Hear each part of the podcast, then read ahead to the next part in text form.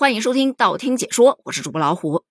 近日有一则老人去世留下十九份不同遗嘱的新闻登上了热搜，引得网友脑洞大开。具体事情是这样的：在二零一三年到二零一七年间，上海有一位老人曹某，八十多岁了，他写下了十九份内容互相矛盾的遗嘱，有的写着把房子留给大女儿，有的写着留给二女儿，有的又写的是留给孙女。但原本立遗嘱的意义就是在多人继承的情况下，能够有效的避免纷争。但很显然，遗嘱这个东西啊，还真不是多多益善的。二零二一年，老人去世之后，第一份遗嘱的受益人，也就是老人的二女儿，便把另外两名亲属，老人的大女儿和他的孙女告上了法庭，主张立给自己的这一份遗嘱才是真实有效的。可你说你的有效，我还觉得我的有效呢。几位当事人就针对这遗嘱的真实性产生了怀疑，法院方面就专门进行了专业字迹鉴定，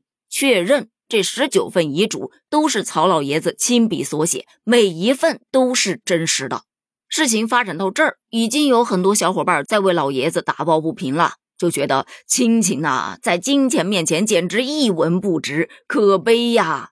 也有人在脑补。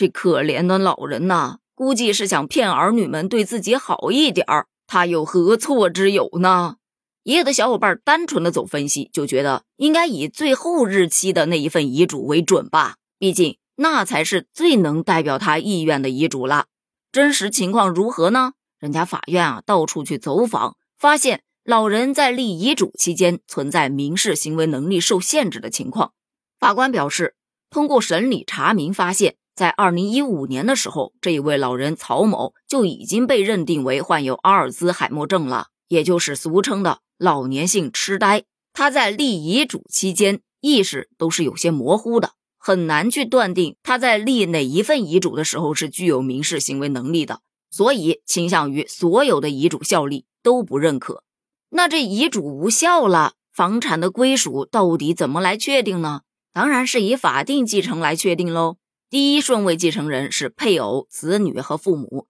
第二顺位继承人是兄弟姐妹、祖父母、外祖父母。可即便是以法定继承来确定，依然经过了两年时间的拉锯啊！各方在法院的不断阐法明理之下，今年才达成和解一致，由没有房子的二女儿继承百分之五十的房产份额，并且承担遗产税；大女儿和孙女分别继承百分之二十五的份额。到此，这个事件才算落下帷幕。要说为什么网友们看到这样的新闻就会脑洞大开、感触良多呢？实在是因为像这样的因为争遗产而走向法庭、反目成仇的事件实在是太多了，以至于大家只要一看到类似的新闻，就会感叹：“唉，亲情在金钱面前一文不值啊！”这也就可以理解为什么近些年来立遗嘱的人数越来越多，尤其啊，他的年龄段还越来越年轻。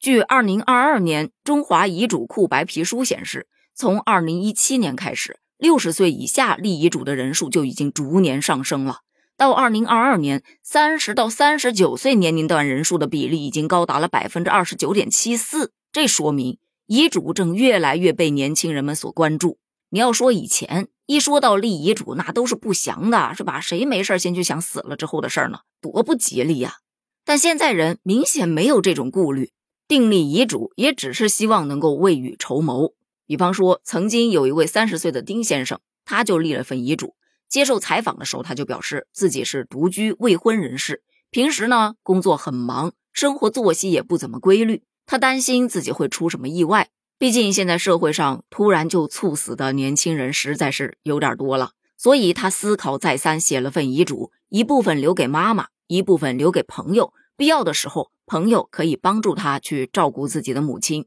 还有一位八零后的陈女士，她是家中独女，在结婚之前，父母把自己名下唯一的房子过户给了她，在结婚之后也是生活压力挺大的，她就担心自己会发生什么意外，那父母的养老保障就成了一个很大的问题。因为结婚之后，丈夫就是自己的合法继承人了，所以她就想通过订立遗嘱的方式，把自己名下的房子归还给父母。其实，不管是老年人立遗嘱，还是年轻人去立遗嘱，无一不是为了保障自己和家人的权益，避免纷争，使生命尊严得到极大的维护。他们都是一种负责任的行为。但是在这个过程当中，也需要关注遗嘱的真实性、合法性、完整性和明确性，才能确保遗嘱的有效性。好了，咱们本期节目就聊到这儿了。那么，关于老人去世留下了十九份不同的遗嘱，你又是怎么看的呢？你对于立遗嘱这个事儿又有什么不同的见解呢？欢迎在评论区发表你的观点哦！评论区见，